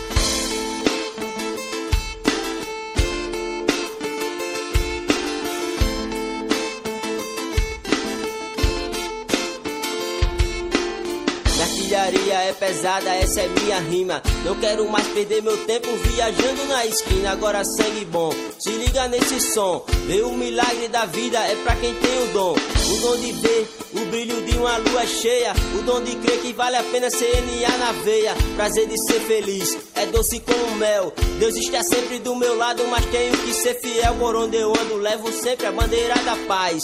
Só por hoje eu digo droga nunca mais. Maravilhoso é enxergar que tenho muitas virtudes correndo pelo certo, mostrando atitude. E é por isso que eu vou permanecer de pé. O mais será revelado e nisso eu tenho fé.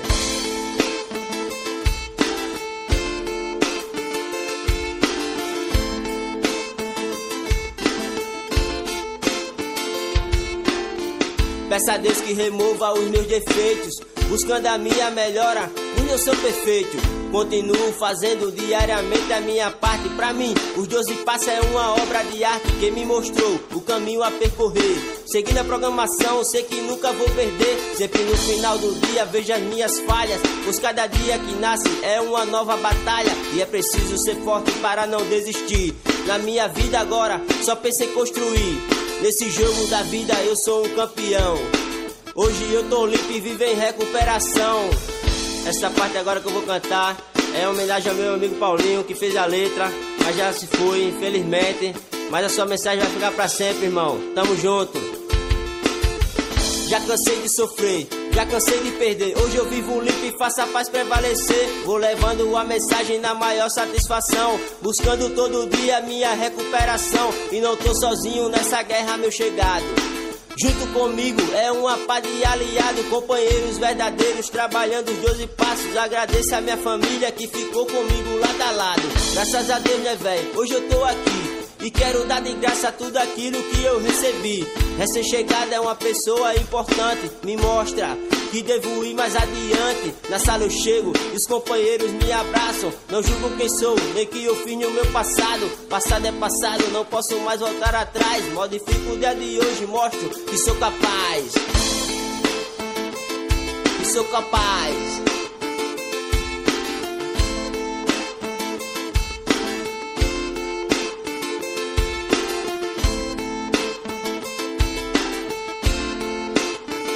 Sou capaz.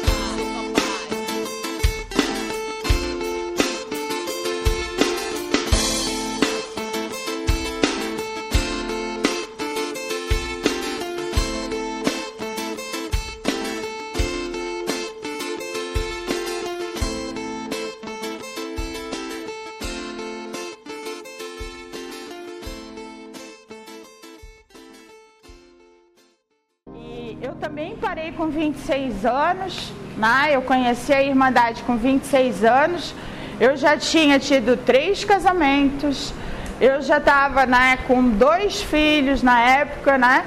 depois eu tive a terceira, sabe? Depois, né, eu continuei no loucura, né, que é uma outra adicção, eu continuei me casando algumas vezes. Entendeu? É migratório negócio, né? cebola descasca e aí tu vai descobrindo, né? E foi com pouco tempo atrás que assim, ó, que através de, né, do mentor que ele falou, e aí, agora vamos organizar essa tua né, parte afetiva, entendeu? Vamos te conhecer um pouco melhor, né? Vamos né, ter um pouco de amor próprio, né? Antes de dizer, sair dizendo que tu ama todo mundo, porque ainda era aquela coisa impulsiva e imediatista que eu colocava a carroça na frente dos bois. Né? Então é assim, eu nunca tinha namorado na minha vida, né? eu casava e daí depois eu me separava, os relacionamentos começaram a ficar cada vez mais curtos, né? Porque assim, ah, vai para seis anos, aí de seis passa para três, de três passa para um, de um passa para seis meses, de seis passa para quatro. Aí, cara, não tem, entendeu? E assim, eu não faço só mal para mim, eu acabo fazendo mal para o outro também. Né? Então, essas percepções eu tenho que ter, eu tenho que começar a ter para começar a crescer, para passar alguma coisa né, de positivo, sabe? E, e assim, quando se fala de segundo passo, né, eu gosto de desmistificar um pouco, porque fala muito a respeito de cometer o mesmo erro esperando resultado diferente, né? E nada mais é, também ele está totalmente interligado ao primeiro. Porque eu continuo arrumando, sabe? Eu, eu ainda fico num, num, num processo de contemplação, de ambivalência. Eu fico arrumando mecanismos de defesa né, que está lá no primeiro, né, eu fico justificando, racionalizando, mas é a mesma coisa, vai dar na mesma coisa. Eu vou fazer exatamente a mesma coisa, né? Só com desculpas diferentes, desculpas mais refinadas. É, porque eu tô, né? Agora eu tô limpa. Se eu tô limpa, eu posso, né? E aí, né, são é, é, esses detalhes, né, são essas coisas, é assim, que nos fazem, sabe? Se bem que eu falo assim, né? Tem gente que fala que ah, é, recaída é volta ao uso, parará, parará, parará. Eu, para mim, recaída, gente, foi cada vez, entendeu, que eu tive que retornar né? Eu entrei dentro de um ciclo desse, eu fui engolida por esse tsunami da adicção. Né? E alguém teve que, sabe, com muito esforço me resgatar. Porque eu sou a rebeldezinha sem causa, a teimosinha. Eu falo que o que mata a gente não é a nossa doença, cara. O que mata a gente é a teimosia, entendeu? São os defeitos de caráter que a gente não trabalha né? Que a gente vai sendo engolido por eles, né? O Venom vem, faz o que quer e o que não quer, e aí acontece esse tipo de situação. E aí a gente, né, graças ao contato, ao comprometimento, né, as constantes voltas aqui na sala, as amizades que a gente faz, o povo não deixa a gente em paz, entendeu? E isso é legal porque eles passam em casa, eles ligam perguntando, né? E aí, por que, que tu tá longe? O que está acontecendo contigo? O que, que tu tá fazendo agora? Né? Oh, vamos fazer um churrasco, vamos comer um pão, vamos não sei o quê, vamos bababá. E aí tu sente aquela energia de novo, né? aquela vibração gostosa. Primeiro tu reclama, tu sente raiva, os caras não me deixam em paz. né? Depois tu vê que, porra, jogaram mais uma boia, cara. Não escolhe a cor, entendeu? Vai, te joga nela, te abraça, porque, né? Porque tá pegando fogo e assim, ó. Esse PS te deu mais uma chance, meu. Né? Manda ver, entendeu? Te agarra nos caras. Né? Eu tive essa, essa benção na minha vida. Né? Eu digo que no começo da minha recuperação eu era uma pessoa extremamente chata, mimada, fútil, sabe? De meu, vocês tiveram uma paciência comigo. Né? Eu fui carregada no colo. Eu não sei se eu teria essa paciência hoje. Sabe, porque eu tenho vontade de vez em quando, né, de afogar alguns na piscina. Né? Ainda bem que a diferença entre vontade e necessidade.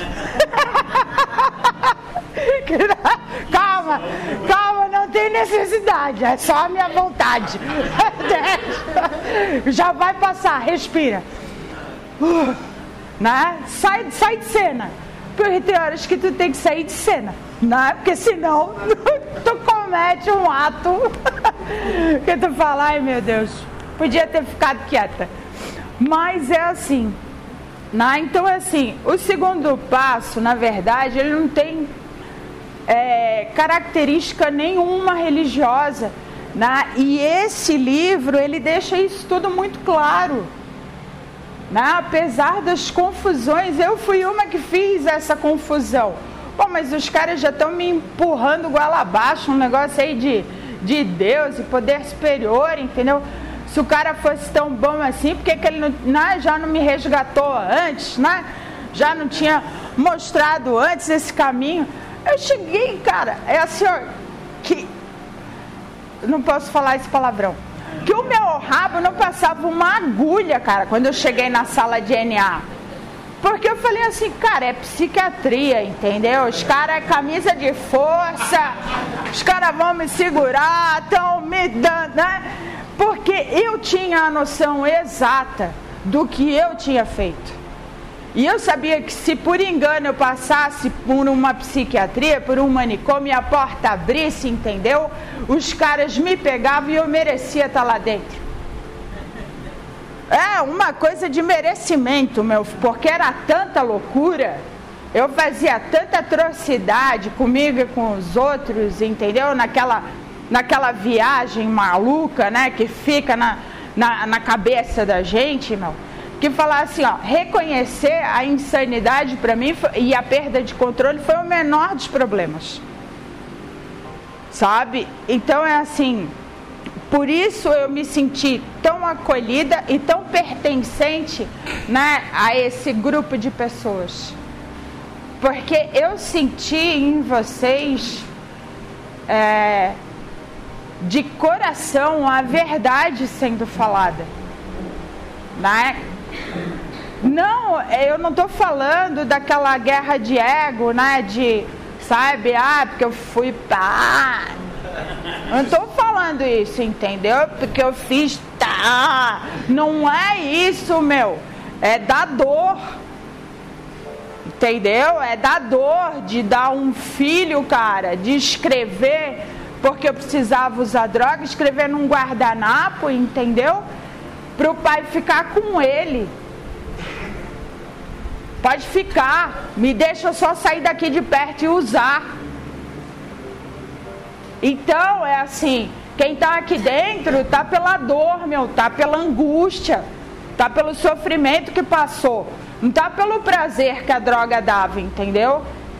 Né? Até a droga é assim, eu digo que não dá prazer nenhum, cara. O que dá é aquela sensação que tem que vir, porque é tanta angústia, meu, que se eu não me sentir, sabe, grandiosa, poderosa, né? eu cometo suicídio. Né? São essas sensações que aquela porcaria me traz, né? e que por um tempo foi necessário, porque provavelmente eu não estaria aqui para falar hoje, né? Que me deu tempo de chegar aqui. Né? Mas assim, graças a Deus eu perdi a vontade de usar, entendeu? Né?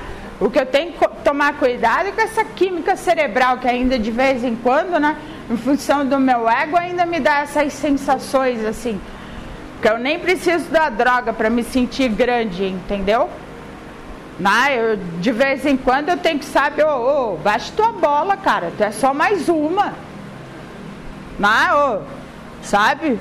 Olha a tua caminhada, né? Fica aí. Eu, sabe? É feio falar as coisas que tu fizesse. Não é bonito. Não é dói. E assim, quando se fala né, em, em, em quebrar esse estigma religioso, né, e eu sei que algumas pessoas é, necessariamente precisam disso, né? para conseguir esse suporte, porque precisa-se desse suporte até para conseguir na caminhada dos próximos passos. É, eu falo é assim, ó. Eu vim com duas características religiosas, né, me sentindo abandonada por todas elas, em muito conflito é, justificando e culpabilizando também elas, né, em função da minha vida, do que tinha acontecido, porque a gente sempre tenta. É, é, é, o externo, nunca é o interno, então o culpado é o outro, é o meio, é o pai, é a mãe, é o tio é o marido, é a avó, é o filho que eu não estava preparada para ter, é o. Sabe? Então, é, são todas essas coisas, né? Menos. É assim, a falta de preparo que eu tive para viver, né? E a junção com a droga que deu aquele. Que eu achei que estava vivendo, que estava, né? Que estava me sobressaindo na vida, né? Porque a gente fica com umas ideias assim, é, é por ilusão, né? É que nem eu digo, conversa de bar, né, cara? Eu nunca vi tanto negócio ser aberto em bar, né? Em questão de duas horas. E são uns negócios grandes, entendeu?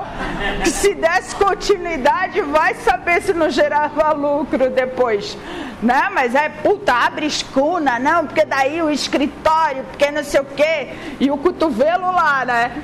E daí vai, não sei o que, aquela correria toda tudo acaba na ressaca, né? Na angústia do dia seguinte, no desespero, entendeu? E na próxima dose para conseguir segurar toda aquela onda, porque depois do negócio aberto, já fechado numa confusão, já teve briga de mão, entendeu? Porque os sócios não se acertaram lá mesmo.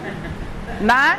Eles já dividiram o lucro errado antes de. É, conversa. Quem já não viveu isso, né? É. E aí aqui tem uma coisa também que no segundo passo fala muito é, em relação à esperança. A esperança que vocês me dão, né? Que vocês me trazem em relação a, a esse processo todo de benefícios na minha vida e de sanidade, né? De sanidade.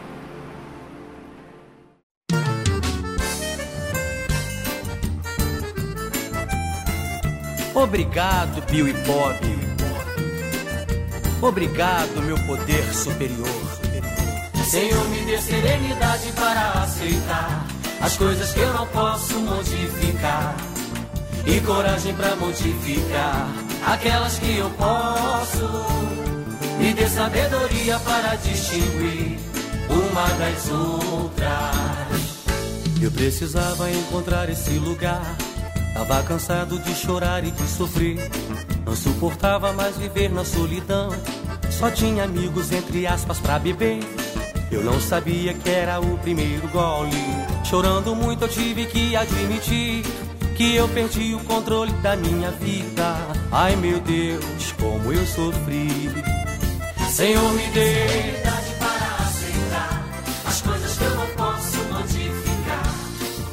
coragem para modificar aquelas que eu posso. Me dê sabedoria para distinguir uma das outras. Chegando aqui eu tive logo um despertar e conheci o meu poder superior. Essa partilha de ouvir e de falar, levado a sério, faz o fraco um vencedor. Eu fui voltando e com o ouvido de ouvir, a mente abrindo foi saindo o meu tédio. Um companheiro me falou que na partilha estava o meu remédio. Senhor, me dê serenidade para aceitar as coisas que eu não posso modificar e coragem para modificar aquelas que eu posso. Me dê sabedoria para distinguir uma das outras. Iluminados por Deus, Bill e Bob, determinados cumpriram essa missão. A Irmandade existe no mundo inteiro, salvando vida, resgatando cidadão. Aos meus antigos, o meu agradecimento aos ingressantes deixo aqui o meu recado. Se o seu caso é beber, problema é seu. Mas se quiser parar, o problema é nosso. Senhor, serenidade para aceitar as coisas que eu não posso modificar e coragem para modificar aquelas que eu posso. Me dê sabedoria para distinguir uma das outras. Eu precisava encontrar esse lugar. Tava cansado de chorar e de sofrer. Não suportava mais viver na solidão.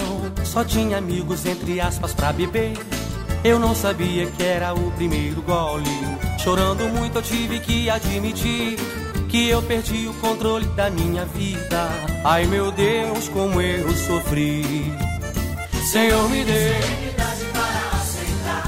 as coisas que eu não posso modificar e coragem para modificar aquelas que eu posso me dê sabedoria para distinguir uma das outras chegando aqui eu tive logo um despertar e conheci o meu poder superior.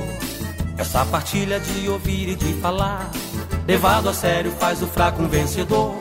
Eu fui voltando e com o ouvido de ouvir. A mente abrindo foi saindo o meu tédio.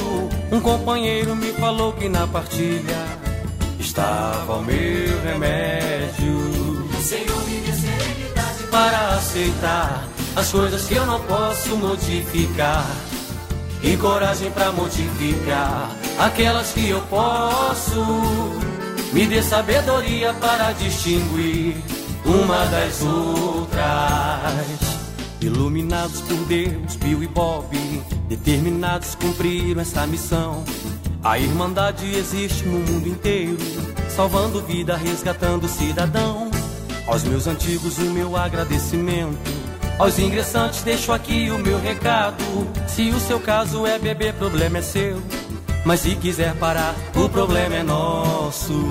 Senhor, me dê Serenidade para aceitar as coisas que eu não posso modificar. e coragem pra modificar. aquelas que eu posso e dê sabedoria para distinguir uma das outras, meu Senhor. As coisas que eu não posso modificar e coragem para modificar aquelas que eu Me dê sabedoria para distinguir. Uma das outras, Me dê sabedoria para distinguir. Uma das outras, Me dê sabedoria para distinguir uma das outras, uma das outras. Só por hoje.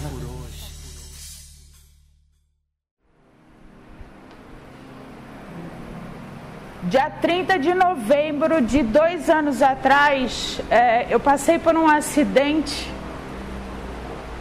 que uma mulher lá em Floripa, eu tinha acabado de chegar aqui em Atibaia. Eu estava lá com a minha família, em Florianópolis. Passei os últimos dias de vida do meu filho com ele. Quando eu cheguei aqui, eu tive a notícia que ele estava morto num acidente de carro que uma mulher de carro pressionou ele contra uma, uma árvore e foi fulminante. Se não fosse vocês, se não fosse a fé no meu poder superior, entendeu? E mesmo assim, com muita dificuldade, porque eu tive que pensar inúmeras vezes porque veio o processo obsessivo né, de pensamentos insanos o tempo todo né, e ficou entre aquela ambivalência que é natural né, que eu falava, eu preciso cuidar das duas filhas que eu tenho, minha filha está grávida de seis meses a ligação que eles têm é imensa na, eu não posso deixar com que nada aconteça com elas. Eu tenho um neto que é afilhado dele, que ama esse tio de paixão, que perdeu também, minha família inteira perdeu. Na, então é assim, ao mesmo tempo que eu pensava em matar, na, eu falava assim, mas eu tenho um programa e eu preciso cuidar. Hoje eu posso cuidar. Hoje eu tenho condições de oferecer isso para minha família. E assim, ó, em todos os momentos de dificuldades da minha vida, e eu falo dificuldade, eu não faço, eu não falo em. Tá? Eu falo dificuldade como assim, ó, quando a minha filha, com, né, quando eu estava com dois anos limpa, que ela ficou entre a vida e a morte, a minha mais nova, numa UTI neonatal. E vocês pararam um ônibus, tá?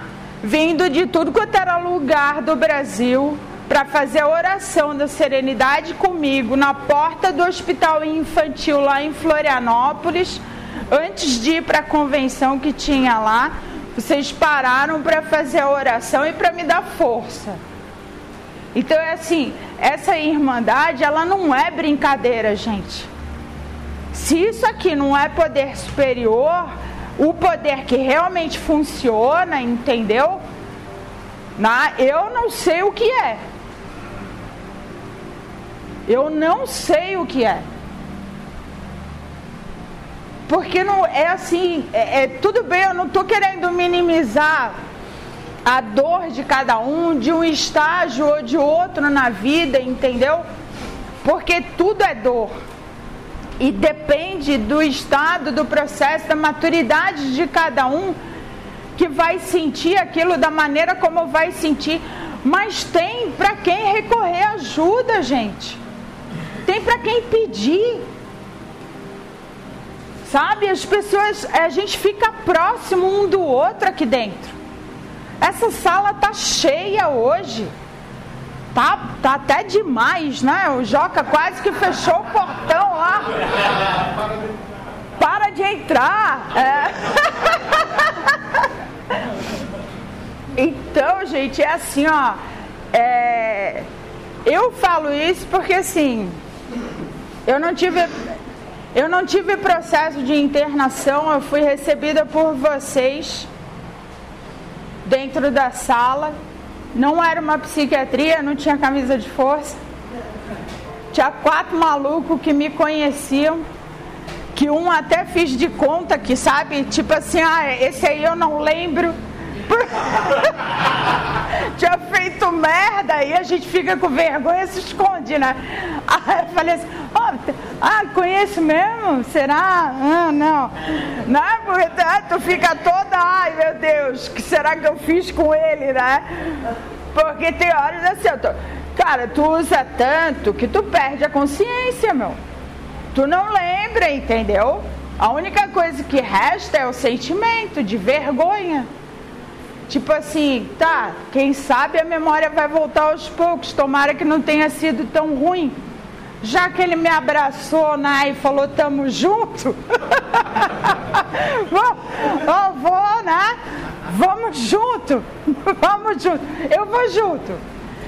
E eu vou, te, eu vou dizer para vocês assim, ó, que foram os melhores momentos da minha vida e tem sido até hoje, né? Porque o prazer de estar em recuperação né, me dá a, a oportunidade de vivenciar cada momento desse, irmão. De ter foco, sabe, no agora, no aqui e no agora. De estar tá aqui, não estar tá só me ouvindo, mas estar tá vendo cada um de vocês. Né? De poder ter e deixar com que vocês tenham essa participação na minha vida também né? de que vocês saibam quem, quem eu sou e de conhecer cada um de vocês, porque eu não vou pegar só a do Ricardo, eu vou ficar para assistir as outras também. Né? Então, e daqui a pouco também eu vou tomar café e aí, né? quem sabe, a gente dá uma risada, conta um pouquinho, fala um pouquinho, né? conhece mais um pouquinho de cada um, Caraca, meu? Ó, o Ricardo tomou meu tempo, então. Vamos lá. E aqui diz assim, ó, insanidade é a perda da nossa perspectiva e do senso de limite. Gente, eu tenho que ter isso claro, meu. Eu perdi o limite, entendeu? Eu passei do limite. Eu não sou especial, meu. O Ricardo falou. Sabe? O egocentrismo faz com que eu me sinta especial. Eu não sou. Eu, ah, tudo bem, eu sou um membro produtivo. Eu estou aqui com vocês. Eu sou só mais uma. Legal que eu consegui parar de usar drogas, que eu estou no programa. Sabe? Mas é com humildade, é com honestidade sabendo quem eu sou e aquilo que eu quero continuar sendo, meu, crescendo, estudando, sabe? Sendo uma pessoa melhor, uma avó melhor. Agora, dia 10 de fevereiro, eu tô lá em Floripa, porque a minha neta, a minha neta faz dois anos. pô, curtir. curtir, entendeu? E assim, ó, e não é por causa dos erros que eu tenho que abandonar o programa. Não é por causa disso, gente. Sabe? É aprender que errar é humano, cara. E que eu posso corrigir eles. Eu só não posso é deixar com que o ego, sabe, infle. E eu pare de ver que aquilo foi um erro, que eu posso, sabe, que eu não. Ah, não, para que consertar? Para que pedir desculpa? Para que fazer uma, né, uma reparação? Faz, meu. Faz, vai se sentir mais leve, mais solto. Sabe, vai se sentir melhor consigo mesmo. Né? Aproveita, aproveita o que a Irmandade dá. Aproveita com a prática dos passos, com esse guia de passos. Né? Estuda, senta, sabe? Reflete a respeito de tudo que está sendo perguntado. Não entende a pergunta? Cara, sabe quantas vezes eu menti para mim mesmo respondendo isso aqui? Vocês têm ideia? Gente, aí eu ia ler pro meu padrinho. Eu falava assim, cara, começou cara de pau, bicho. Por que, que eu escrevi isso? Com tanta, sabe, ênfase ainda. Eu falei, cara, eu mesmo tô vendo a mentira ali. Sabe por que, que eu diminuí tanto? Ou por que, que, sabe, eu resolvi maximizar, florear? Pra quê? Né, meu? Pra me sentir mais importante, pra me sentir, sabe, inferior, como eu sempre né, costumava me sentir. Para, bicho! Né? É assim, ó Tu é bonita pelo que tu és hoje, pela construção que tu tem, pela identidade que tu formou, meu. Sabe, é isso que vocês precisam, sabe? É se dar conta, meu, é da beleza que vocês têm. Não é fácil, meu, manter, sabe? Não é fácil ficar nessa caminhada por um período longo né? Mas é assim, é possível. É possível e vocês vão cada vez mais se sentirem, sabe? É... Porra. vocês vão, sabe? O mais será revelado, meu. Sabe? É e só para finalizar mesmo, eu vou ler porque assim, né? Eu fui perguntar logo de começo, né? Que eu sou curiosa. Logo de começo pro cara lá na sala que tava um tempo limpo, né? Ô, oh, me fala aí esse negócio de segundo passo, cara. Quem quer esse poder superior? Não sei o que. Aí ele falou: Vem cá, tu sabe por que, que a cabra caga redondo?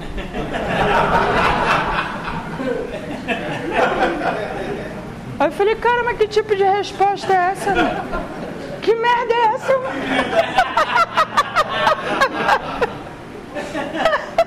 Aí eu falei, fiz de conta, né? Que aceitei a resposta. Fiquei puta. Aí eu falei, quer saber, meu? Eu vou continuar voltando na sala, entendeu? E deixa que eu descubro quem que é esse cara. né? Porque falaram que ele é amoroso, ele é carinhoso, entendeu? Ele cuida de mim, né? Não precisa ter, sabe, nenhum nome, né? Pá, não sei o que. Eu só tenho que acreditar e às vezes fazer de conta.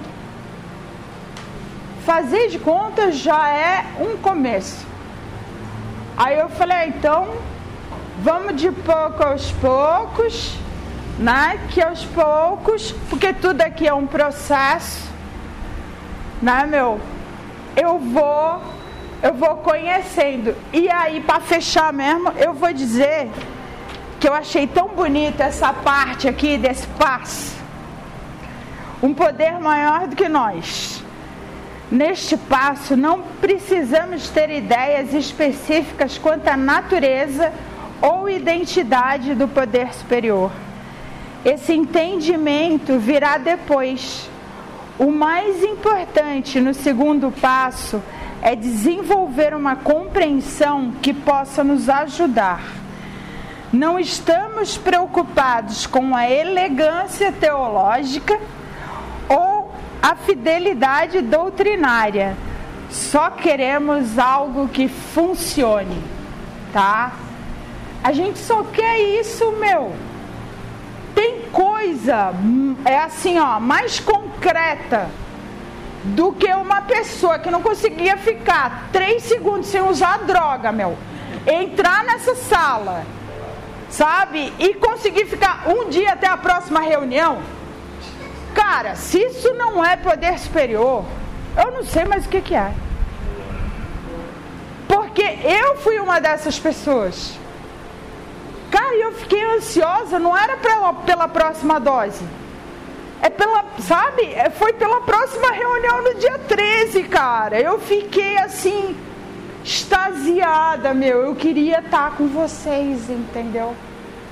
Porque eu achei que ali, né, eu ia finalmente conseguir, sabe, parar de usar, meu. Porque inúmeras vezes eu tinha prometido para mim mesmo, né? que eu ia parar e eu não conseguia parar sozinha, irmão. Eu não conseguia. E com vocês eu consegui. Eu vi mulheres, sabe, se formando, mulheres bonitas, na mulheres, sabe, homens, né, cara, com toda a luta, com todo o crescimento, sendo maridos exemplares, pais. Meu, foi é, é tanta história, meu que é bonito demais, entendeu? É bonito demais a experiência, né? A experiência que a gente tem, né? A experiência que vocês têm, sabe, de crescimento. Muitas vezes isso se aplaca por causa do tempo, né? Vocês esquecem, ou a gente esquece de determinada coisa. A gente não pode esquecer, cara. Esse é o nosso maior tesouro entendeu? Do buraco que eu saí, né? E de quem eu sou hoje. Tá? Eu queria agradecer demais a vocês. Obrigado, Daniel. Né? Muito obrigado, sabe? É, eu espero, né? Eu espero que tenha ajudado em alguma coisa. Tá? Obrigada, gente.